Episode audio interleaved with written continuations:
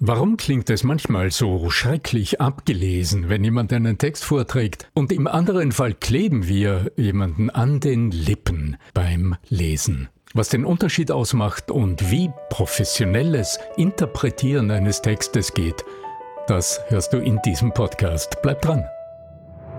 Der Ton macht die Musik.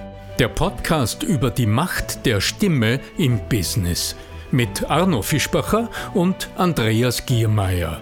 Für alle Stimmbesitzer, die gerne Stimmbenutzer werden wollen. Das neue zweiteilige Intensivseminar mit mir als Trainer ist ab sofort online und buchbar. Kunden überzeugen mit der Voice Sales Strategie. Sichere dir jetzt einen 99 Euro Rabattcode mit dem Bonuscode Podcast22 auf voice-sales.info. Es gibt ja manchmal Situationen, da haben wir vorher die Möglichkeit oder auch die Verpflichtung, tatsächlich schriftliche Texte uns vorzubereiten und diese Texte dann potenziell vielleicht auch irgendwo vorzutragen. Und obwohl wir eigentlich eher für freies Sprechen da proponieren würden. Lieber Arno, heute geht es einmal um schriftliche Texte und wie man die professionell auch in seiner Rede mit einbaut. Ja, lieber Andreas, Andreas Giermeier von lernenderzukunft.com. Das ist ein Thema, das ich heute auch in meinen Trainings und Coachings immer öfter vorfinde. Großteils oder größtenteils nicht wegen des Ansinnens als Profisprecher hinterm Mikrofon Geld zu verdienen. Das ist ein Ausnahmefall und das macht mir als Coach großen Spaß, mit äh, Profis zu arbeiten oder mit angehenden Profis. Nein, sondern weil einfach äh, in immer mehr Unternehmen interne Podcasts veröffentlicht werden, zum Teil überhaupt unternehmensintern, wie jetzt gerade äh, eine Kundin ja, äh, mit einem Projekt zu mir gekommen ist, aber auch wenn es darum geht, etwas zu zitieren oder aus einem Geschäftsbericht etwas äh, so vorzulesen, dass die anderen es gut verstehen, überall dort hat man es mit Texten zu tun. Sehr viele meiner Kunden haben die Herausforderung, Screencasts, also den abgefilmten Bildschirm zu moderieren und haben einen Text als Grundlage dafür oder überhaupt die Tonspur äh, von Videos zu besprechen. Und dafür, das macht man nicht aus dem Stegreif, also das äh, tut man ganz sicher nicht einfach von der Leber weg, sondern äh, da wird es nötig sein, sich ein Manuskript zu erstellen, also einfach vorher aufzuschreiben, was will ich Passendes sagen, um das dann auch so zu sprechen, dass es gut klingt. Und das ist eine große Herausforderung, das bemerkt jeder, der einen selbst eine Zeitung zur Hand nimmt und äh, einen kurzen Artikel aus einer Zeitung sinnrichtig interpretiert vorlesen will. Trotz alledem würde ich natürlich, wenn ich die Wahl habe, immer versuchen, frei zu sprechen. Schlicht, weil ich aus der eigenen Erfahrung heraus in dem Moment, wo es gelesen klingt, dann eher als Zuhörer äh, dazu neige, abzuschalten. Naja, das ist die Herausforderung. Also die Herausforderung liegt ja genau darin, dass du zwar einen Text vor dir hast, also ein Manuskript vor dir hast, das aber in der Lage bist, so zu interpretieren, dass auf der anderen Seite die Zuhörerinnen, die Zuhörer leicht und gerne zuhören können. Das ist die Herausforderung. Also es ist eine, ja heute im, im Business zunehmend die professionelle Herausforderung, textgestützt überzeugend sprechen zu können. Ja, dann ist natürlich die Frage, ob man überhaupt noch Menschen braucht. Also dann, dann könnte man das ja gleich eine KI vorlesen lassen. Naja, darüber haben wir im Podcast uns äh, ja auch mit dem äh, Klaus-Ulrich Möller unterhalten, also wo wir die Frage gestellt haben, naja, warum lässt man das nicht einfach heute an einer modernen KI sprechen? Da kann man sich sogar den Sprecher aussuchen und wer ein bisschen Geld investiert, kann die eigene Stimme technisch so auflösen, dass wenn du einen Text eingibst, deine eigene Stimme das wiedergibt, kostet ein bisschen Geld, ist aber heute bereits durchaus machbar. Naja, der Haken ist nur, so ganz emotional nahbar, wie wir es uns dann beim Zuhören wünschen, wird es nicht. Also das taugt durchaus für die sprechenden HomePods oder für so technische Anwendungen, wo du eine Pizza-Bestellung hineinsprichst und der Automat praktisch spricht dann zurück und äh, gibt gewählte Antworten. Also dafür ist es durchaus tauglich und da muss ich sagen, bringt die KI heute, also die künstliche Intelligenz mit all dieser Technik, die da dahinter steht in der Sprachausgabe, unglaubliche äh, Resultate. Also wenn man schaut, was, da, was sich da in den letzten in den letzten Jahren, wie rasant sich das entwickelt hat. Äh, ich habe selbst auf meiner Webseite vor kurzem, ich habe wieder abgeschaltet, weil es äh, ein bisschen un, ein bisschen sperrig äh, technisch aufgelöst ist, den Leserinnen meines Blogs erlaubt hat, sich das vorlesen zu lassen. Also das hört sich schon ganz passabel an, aber es entspricht natürlich nicht unseren wirklich feinfühligen Hörgewohnheiten. Wenn es wirklich darum geht, zum Beispiel zu einem Video wirklich einen äh, Text zu hören, der uns nahe geht, also der uns etwas wirklich eindringlich und emotional gut verständlich erklärt, da bist du heute nach wie vor auf Sprecherinnen und Sprecher angewiesen. Und äh, in vielen Unternehmen ist die Anforderung dann, mach's bitte selbst. Oder bei Schulungsvideos, also einer meiner Kunden, die international äh, Software äh, vertreiben, eine, die eigene Software international vertreiben. Da ist großer Schulungsbedarf und da sind dann die Mitarbeiter, die im Grunde alle aus der Technik und aus der IT kommen, herausgefordert, die Schulungsvideos in englischer Sprache selbst zu moderieren, also selbst zu sprechen, da sieht man den Sprecher, den Spre die Sprecherin nicht immer im Video, sondern oft sieht man also nur das, was gerade erklärt wird am Screen oder im besten Fall den Kopf äh, klein rechts unten eingeblendet. Aber da wird nicht frei gesprochen, weil das, die Materie viel zu komplex ist, sondern da gibt's äh, ein Manuskript, oder im besten Fall ein sehr, sehr dichtes Stichwortkonzept. Das kommt sehr drauf an. Das würde dann eher in die Richtung gehen, die du angeraten hast. Also so haben wir es bei dem Kunden auch trainiert. Aber einige Elemente waren tatsächlich dann auch äh, mit, also wirklich eins zu eins nach den Buchstaben des Textes äh, gesprochen. Und äh, ja, da ist dann interessant zu schauen, wie geht es wirklich und was sind eigentlich die wo liegen die Missgeschicke, warum es uns manchmal abstößt beim Zuhören. Also was sind eigentlich die Hoppalas, die wir erleben, wenn jemand äh, die Grundbegriffe des textgestützten Sprechens zu Zuhörern noch nicht richtig verstanden hat. Darüber würde ich gern kurz äh, sprechen wenn es okay ist, lieber. André. Ja, man, man, muss ja dazu sagen, dass, dass wir praktisch jeden Tag auch auf professionelle Art und Weise erleben, wie es funktioniert, weil jeder Nachrichtensprecher, jede Nachrichtensprecher, Nachrichtensprecherin äh, liest ja ab von ihren sogenannten oder Telepromptern. Vom Teleprompter, ja, das ist im Mediengeschäft heute gang und gäbe. Und eine große Herausforderung, weil äh, da ist immer ein bisschen Stress, dass die Zeilen, die ja langsam so hinauf verschwinden, dass die nicht zu früh verschwinden, bevor man sie ausgesprochen hat. Also Star Wars-Fans wissen, wovon wir sprechen, ja? Ja, ja, ja, eine heikle. In einer fernen Galaxie, ja. Aber das heißt auch, es gilt hier die Grundsätze einzuhalten. Einer dieser Grundsätze zum Beispiel ist, beginne nicht zu sprechen, bevor du nicht den Sinn des Satzes, den du gleich sprechen wirst, erfasst hast. Und beim normalen Vorlesen gehen wir anders vor. Und darum ist es als allererster immer interessant und aus meiner Sicht essentiell, die größten Unterschiede zwischen dem leise Lesen und dem laut Lesen zu verstehen. Leise Lesen, da lesen wir nicht alle Worte, sondern das Auge huscht übers Papier und bleibt bei einzelnen Momenten, also bei einzelnen Bildpunkten stehen. In einem Rhythmus von etwa 0,2 Sekunden huscht das Auge von Scharfstellpunkt zu Scharfstellpunkt. Und unser Gehirn ist in der Lage, die Inhalte in der Art und Weise bildhaft gewissermaßen zu erfassen. Das heißt, wir lesen nicht buchstabengemäß. Wenn wir der Sprache mächtig sind, das ist immer die Voraussetzung ähm, und lesen gelernt haben, also diesen Prozess verinnerlicht haben.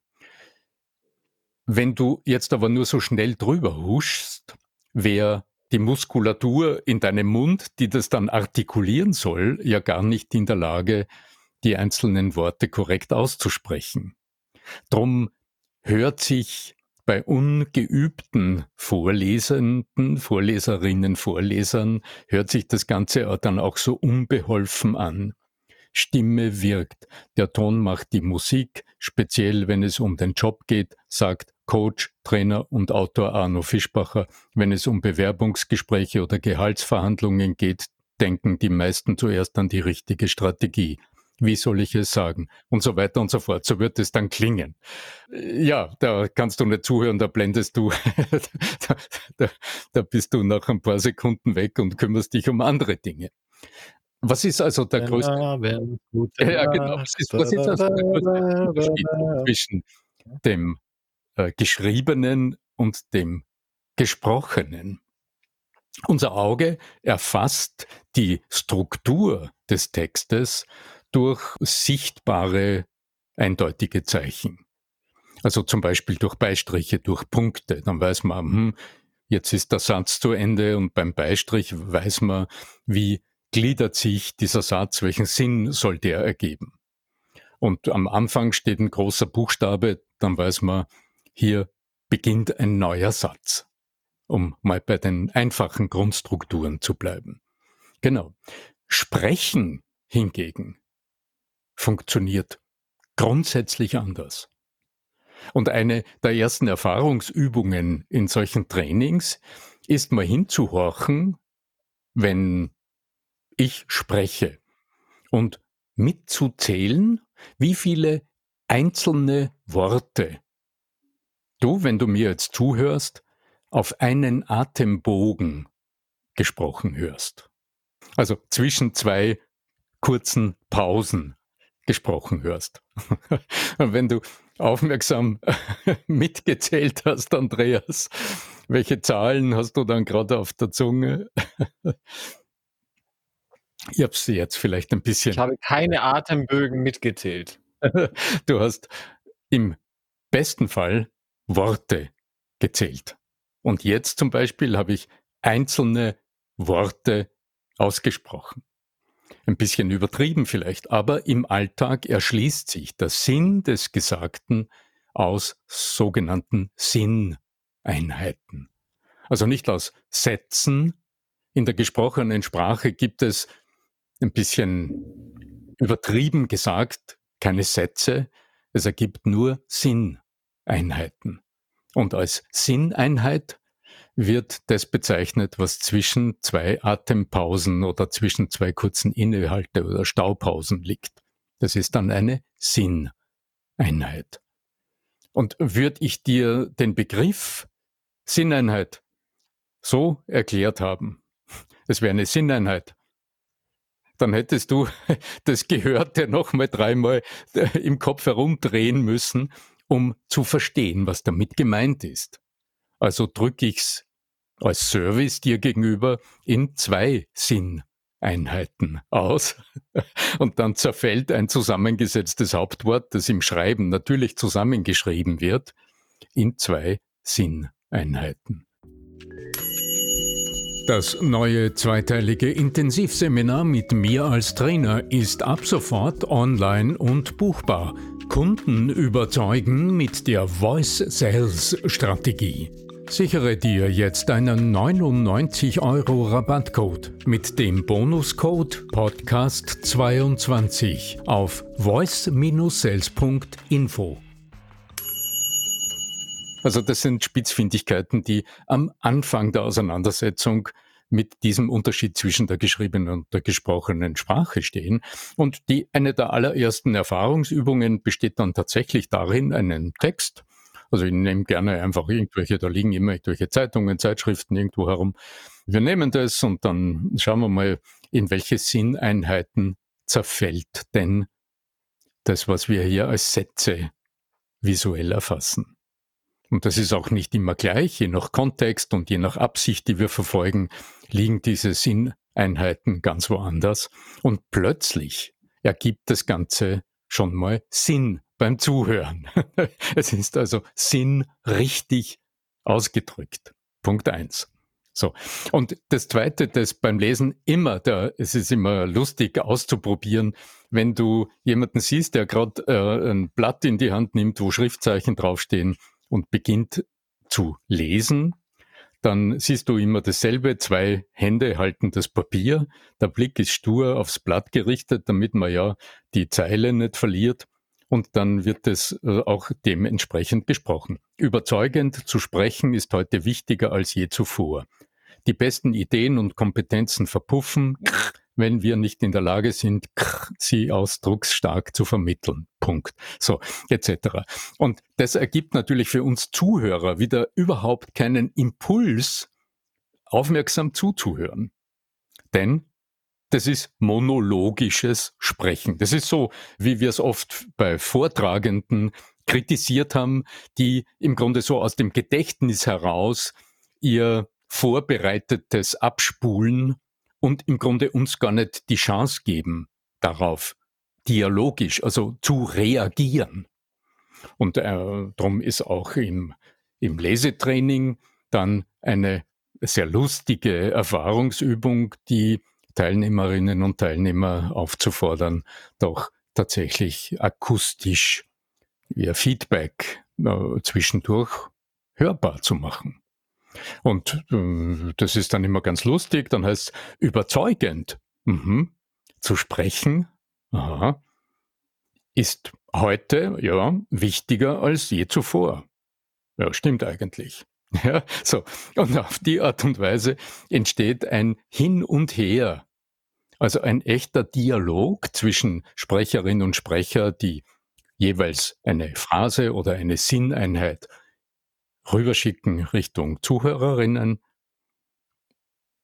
Genau, so. Und jetzt, ich sehe dich hier am Bildschirm, jetzt hast du genickt. Genau, also diese Reaktion abwarten und erst dann mit der nächsten Sinneinheit wieder starten. Und aus dem heraus ergibt sich tatsächlich ein sehr organischer Rhythmus. Wenn du deine Kopfhörer im Ohr hast und einen Beitrag hörst, von einer guten Sprecherin, einem guten Sprecher, denen nickst du innerlich die ganze Zeit zu und bist geistig gewissermaßen im Zwiegespräch mit der oder demjenigen, die da hier zu dir textgebunden spricht. Die hohe Kunst des Texte Vorlesens hätte ich jetzt einmal gesagt, sondern eher Interpretierens, würde ich es vielleicht bezeichnen wollen. Interpretieren. Mhm. Ja, ganz genau.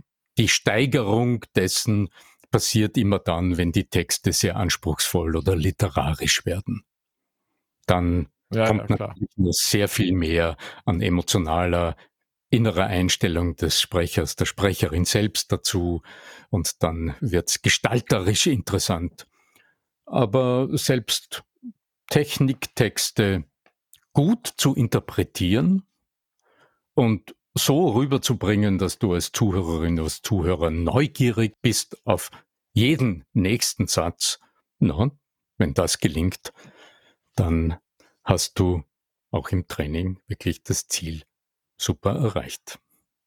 Ganz spannend, ganz spannend. Lieber Arno Fischbacher, ich bedanke mich ganz herzlich für die Unmöglichkeit, von der ich am Anfang ausgegangen bin, das äh, gut vorzulesen. Und jetzt sind wir an einem Punkt, wo wir sagen, ja, wenn man es übt, vielleicht ging es denn dann doch. Ja, ich denke, es ist keine Hexerei. Es, es, mir scheint sogar, dass gerade die Auseinandersetzung mit ein bisschen exotischen Themen, so wie dem, sagen, viele Leute sagen, ja, das betrifft mich nicht. Ich bespreche keine Videos und so weiter. Aber die Auseinandersetzung mit diesen Themen, die lässt uns so viel erfahren über die Grundsätze der menschlichen Kommunikation, über dieses Prinzip des dialogischen Agierens, wo es nie darum geht, dass ich etwas sage, sondern letztlich es immer darum gehen muss, was bei dir als Zuhörerin, als Zuhörer ankommt. Okay. Ja, in diesem Sinne, dann sage ich also viel Spaß, ähm, wenn du in deinem Beruf ab und zu die Herausforderung hast, Texte in interessante akustische Botschaften umzuwandeln oder wenn du, so wie meine Teilnehmerin jetzt in meinem Seminar vor zwei Tagen, dann mit großem Spaß gesagt hat, äh, wenn du ein Kind äh, dir anvertraut ist und du dann sagst, Juhu, endlich habe ich eine gute Grundlage und ich kann jeden Abend beim Vorlesen für meinen Beruf üben. Äh, dafür jedenfalls sage ich ganz viel Spaß, gutes Gelingen, möge die Macht der Stimme mit dir sein. Euer oder dein Arno Fischbacher.